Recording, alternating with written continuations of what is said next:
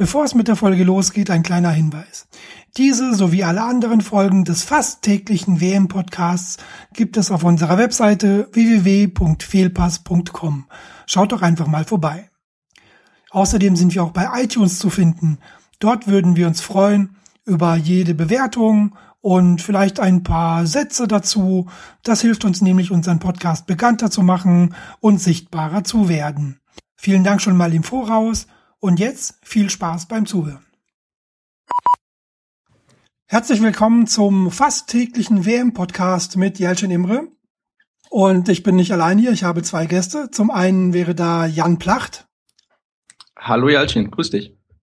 Und ähm, Sebastian Fiebrig ist auch noch da. Schönen guten Morgen. Guten Morgen aus Berlin. Aus Berlin. Hallo.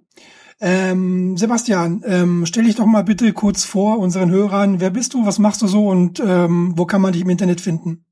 Wer, wer bin ich und wenn ja, wie viele? Also, ähm, auf Twitter findet man mich äh, unter Saumselig. Ich blogge bei Textilvergehen über den ersten FC Union, ein häufig erfolgloser Zweitligaverein aus Berlin, und bei immerhertha.de über Hertha BSC, ein häufig erfolgloser Erstligaverein aus Berlin.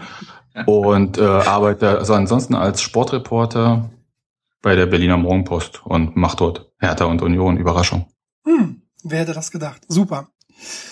Gut, äh, Jan, du dürftest vielleicht einigen Stammhörern des Fehlpass Fußball Podcasts bekannt sein, aber sag doch auch noch mal ein paar Worte zu dir ähm, für unsere neuen Zuhörer.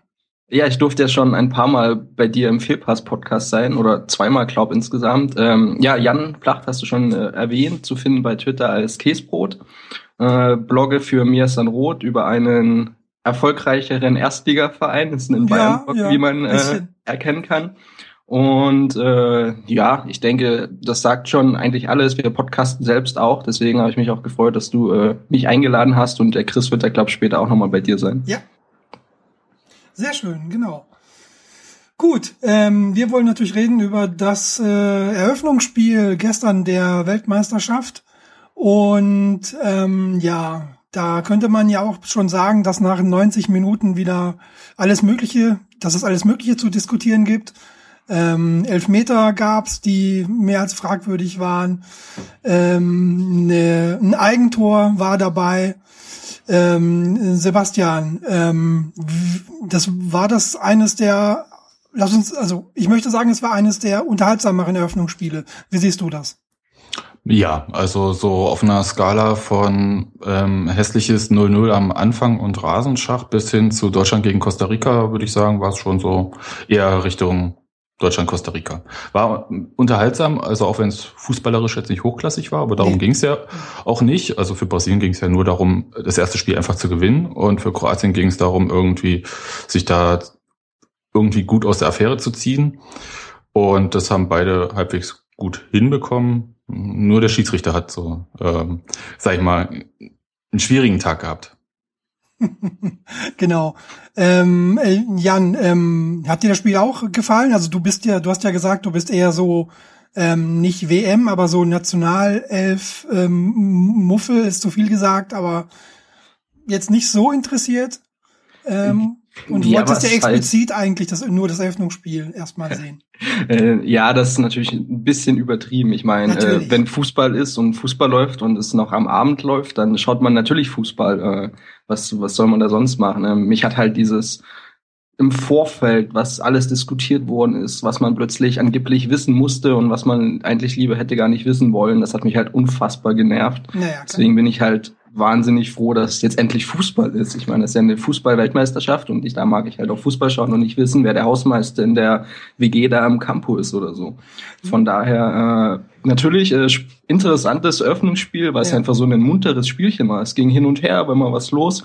Äh, taktisch, da stimme ich dem Sebastian zu, war das jetzt nicht gerade die höchste Kunst. Äh, aber dafür ähm, von beiden ja, von beiden von beiden nicht ich meine äh, Brasilien war ich was heißt ein bisschen enttäuscht ich hätte ein bisschen mehr erwartet äh, aber die können halt zusammenfinden dann sind sie sehr sehr groß äh, Kroatien hat glaube das gemacht ähm, was man mit ihren Mitteln machen kann halt so Physis gegen äh, hohe Taktik war das ein bisschen mhm. ähm, und natürlich auch so als Bayern Fan Ivica Ivica Rufe kann man dann noch bringen äh, und Gustavo hat auch nicht schlecht gespielt. Also es war ein munteres Spiel. Ich finde es halt, also es ist mir heute Morgen erst bewusst geworden, wie bitter einfach diese Fehlentscheidung ist und wie das schon halt so das Bild einfach trübt, was ich persönlich jetzt von diesem Eröffnungsspiel habe. Ja, ähm, dann ähm, reden wir doch schon über diese, ja, meiner Meinung nach wirklich immense Fehlentscheidung, die dieser japanische Schiedsrichter getroffen hat. Äh, Sebastian, mh, einfacher ähm, ja, nicht mal eine Berührung an der Schulter äh, im Strafraum scheint ja auszureichen, äh, dass man einen Elfmeter gepfiffen kriegt seit neuestem, oder? Naja, also ich würde den Schiedsrichter jetzt nicht äh, in der Luft total zerreißen. das war einfach schwierig. Und zwar, also erstmal, Fred, Fred lässt sich fallen. Ja, das ist, muss man einfach jetzt mal so äh, hinnehmen. Und ähm, bevor man auf den Schiedsrichter eindrischt, sollte man erstmal eigentlich auf diesen Spieler ähm, gehen. Das war meiner Meinung nach absolut unsportlich. Also er wird an der Schulter nicht nur berührt, er wird ja auch gezogen am Trikot da oben an der Schulter, mhm. fällt aber hin, als ob er irgendwie unten äh, irgendwie weggesäbelt wurde. So, und das Problem war eigentlich, dass der Schiedsrichter ziemlich blöd stand.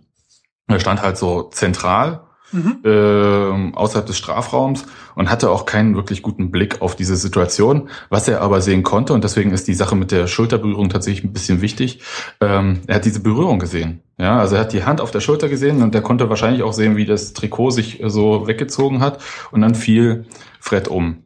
Und das war eigentlich so ein bisschen das Problem. Das, also aus unserer allwissenden Perspektive ja, die wir nicht diesen schlechten Blick des Schiedsrichters hatten. Der hätte durchaus anders stehen können äh, zu dem Zeitpunkt. Ja, also nicht so zentral, sondern ein bisschen äh, schräg zur Seite weg. Mhm. Ähm, ist das natürlich kein Elfmeter. Also das ist ganz klar. Aber ich, ich würde das da ein bisschen, also das waren so, da hatten alle drei echt einen schlechten Job gemacht. Also Fred, indem er sich hat fallen lassen. Ähm, der Lavren hieß er, wie heißt er? Lovren. Mhm. Lovren, ähm, indem er da einfach mal auf die Schulter fest und zieht am Trikot und der Schiedsrichter in dem er falsch steht. Mhm. Ja, und äh, so zusammen kommt dann halt auch so ein Elfmeter zustande. Also ich bin da so, also ich würde jetzt nicht sagen, es sind hier, äh, hier Witz-Elfmeter oder Skandal oder so.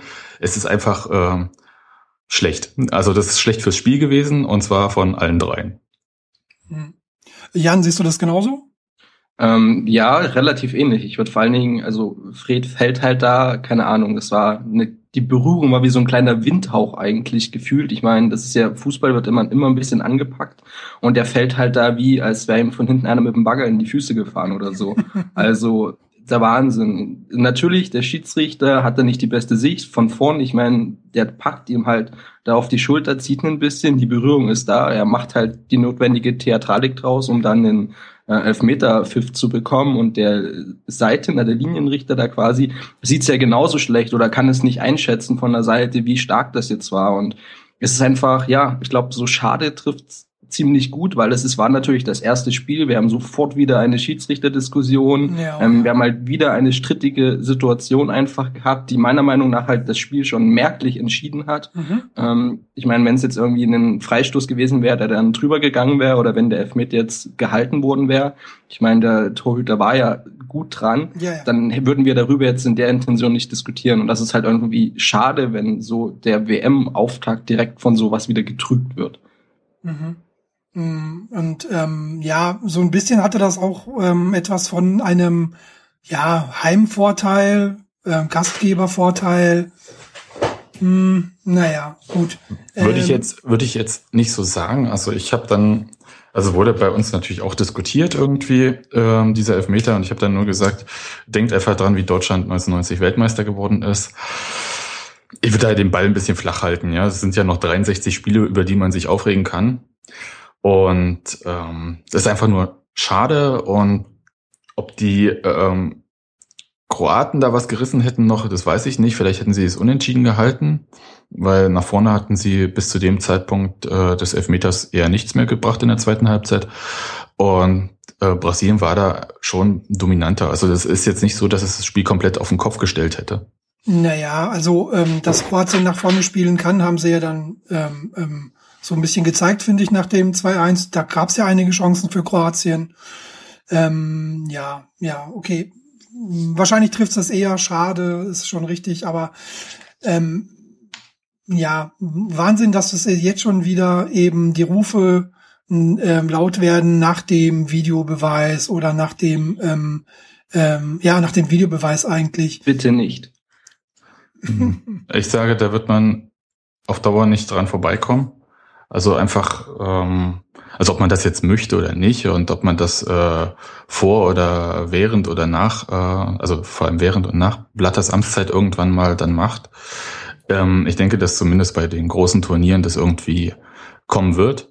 Und dann wahrscheinlich auch so irgendwie so, was ist ich, wie im Hockey oder so. Eine Challenge pro Team pro Halbzeit. Und wenn das falsch war, dann war es das mit dem Videobeweis für das Team in der Halbzeit. Und dann ist gut. Und wenn es richtig war, dann haben sie den halt immer noch.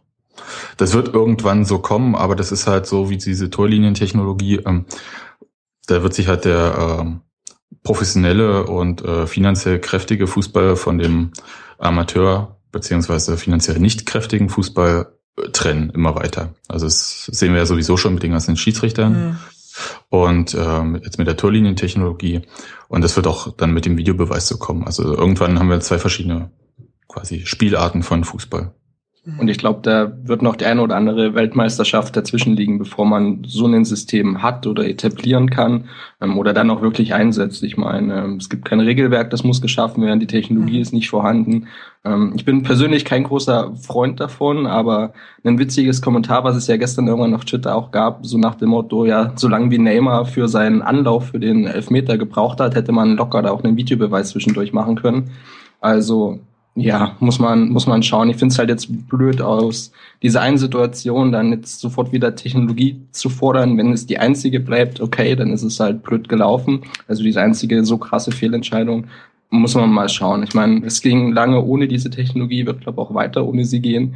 Äh, ist halt alles so, wir diskutieren wieder auch jetzt ja gar nicht über das Spiel oder den Fußball an sich, sondern immer nur über eine Entscheidung. Und das ist halt irgendwie, das ist halt mau so nach einem Wärmeöffnungsspiel eigentlich.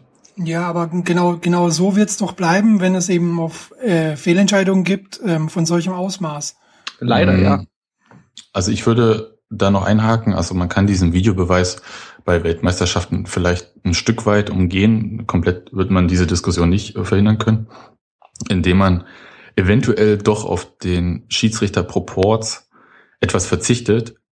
Ja, das ist eine Diskussion, die ich bei Weltmeisterschaften seit mindestens 2002, ja, da war es ja eine sehr heftige Diskussion, verfolge über ähm, Schiedsrichterberufungen zur WM. Mhm. Einfach weil man nicht unter den Besten sucht, sondern die Besten nach Proports sucht, mhm. also nach ähm, Kontinentalverbänden. Mhm. Und das ist vielleicht auch eine schwierige, also das hat jetzt mit äh, dem Schiedsrichter gestern nichts zu tun. Der, der wird äh, ein okayer Schiedsrichter sein oder nicht. Das kann ich jetzt nicht beurteilen. Ja, also ob er, das ist egal. Aber prinzipiell wird man um diese Sache vielleicht, die wird man vielleicht noch eher diskutieren als den Videobeweis. Hm. Ich glaube, ich habe kurz Urs Meier gesehen im ZDF nach dem Spiel der auch so ein bisschen was angedeutet hat über das ähm, Niveau der Schiedsrichters und wenn er Champions League pfeifen würde. Aber da konnte ich nicht ganz hören, ähm, was da gesagt wurde.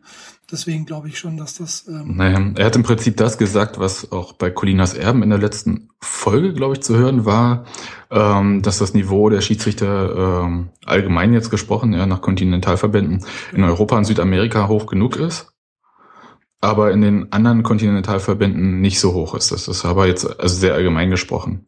Aber dadurch, dass halt äh, ähm, irgendwie je nach Kontinentalverband so und so viel äh, Schiedsrichter nominiert werden, ähm, heißt es halt nicht so, dass du halt der Leistung nach die Besten dabei hast, sondern ja, den Proporz eben. Ja, okay.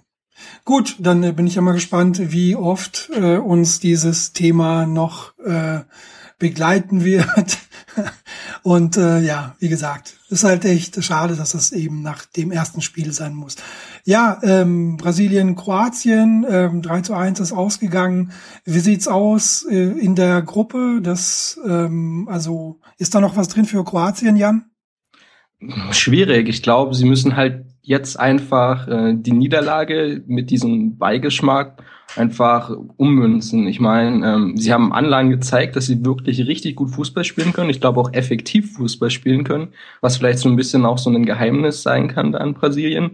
Äh, Mansukic kommt jetzt noch ins Team, der glaube gestern auch gefehlt hat, weil der kann mal besser den Kopf hinhalten als der kleinere Olic. Mhm. Ähm, also ich würde Kroatien jetzt noch nicht abschreiben. Äh, ich habe auch mal bei der Spielverlagerung in ihr WM-Heft bisschen reingelesen. Ähm, klar, ich meine, würde ich jetzt äh, schon noch auf dem Zettel haben. Aber es ist natürlich ähm, bitter, wenn du mit so einer Niederlage reinstartest und jetzt ja so ein bisschen anrennen musst. Das gleiche würde ja auch passieren, äh, wenn die Deutschen verlieren. Ja, stimmt. Ja, ich muss sagen, ich habe überhaupt keinen Bedenken, dass äh, Kroatien nicht weiterkommt. Also das, dafür war das gestern ähm, sehr gut, was sie so gezeigt haben. Also auch so an Robustheit, die sie ins Spiel gebracht hatten.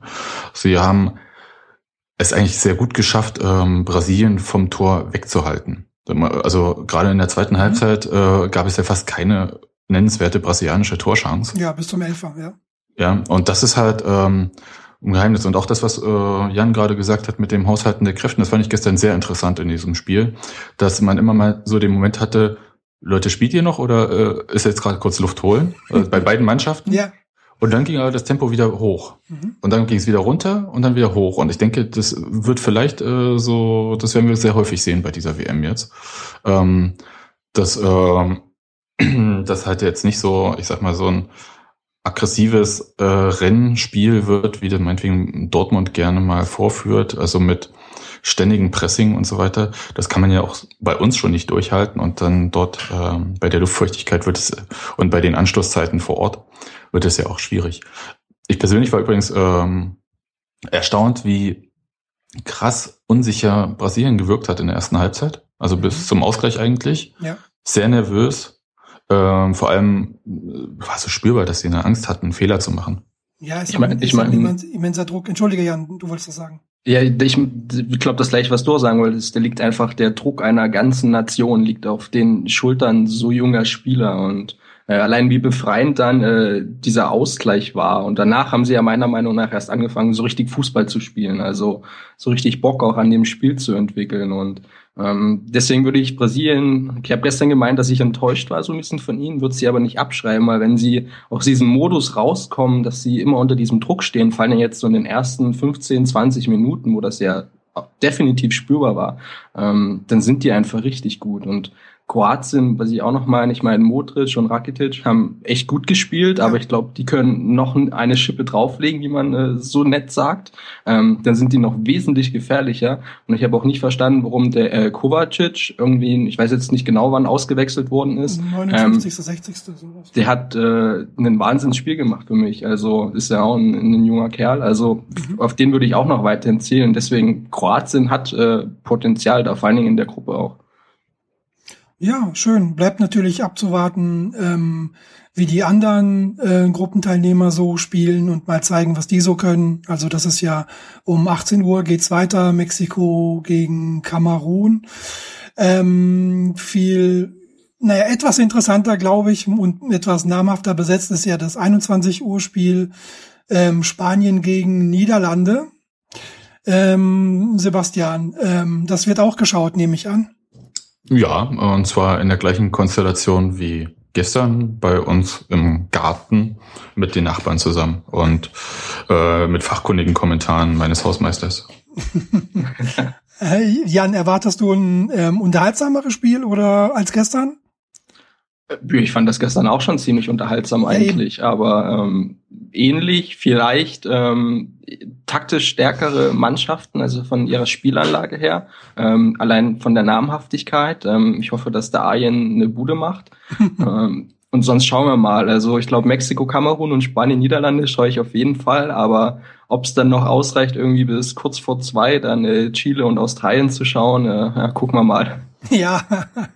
das, das, das wird eine Konditionsfrage, diese WM. Also nicht nur für die Spieler, sondern ja auch für uns. Ich habe das ähm, gestern gemerkt.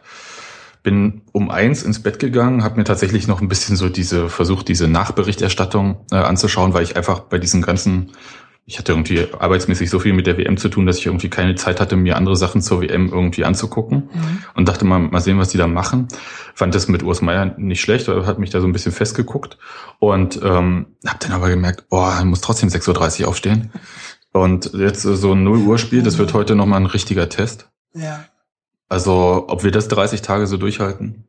Ja. ja, das wird, glaube ich, wirklich eine Konditionsfrage, da hast du recht.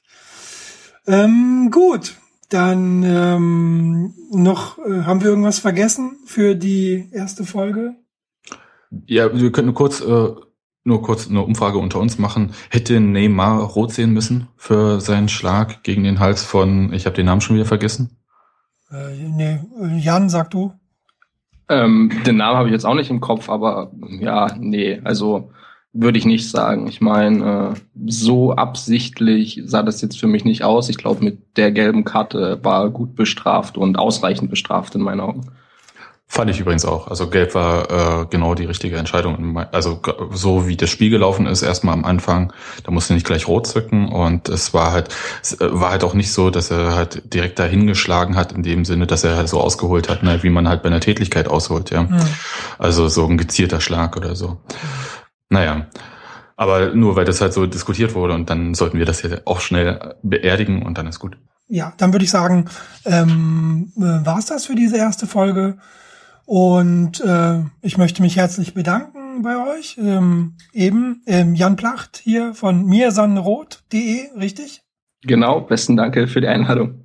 Ja, ähm, du hast dich ja angeboten, gerne wieder dabei zu sein. Und ähm, ich glaube, ich komme darauf zurück. Sehr gern, sehr gern. Wie gesagt, ich bin relativ äh, flexibel. Der kleine studentische Vorteil in der Vorprüfungszeit.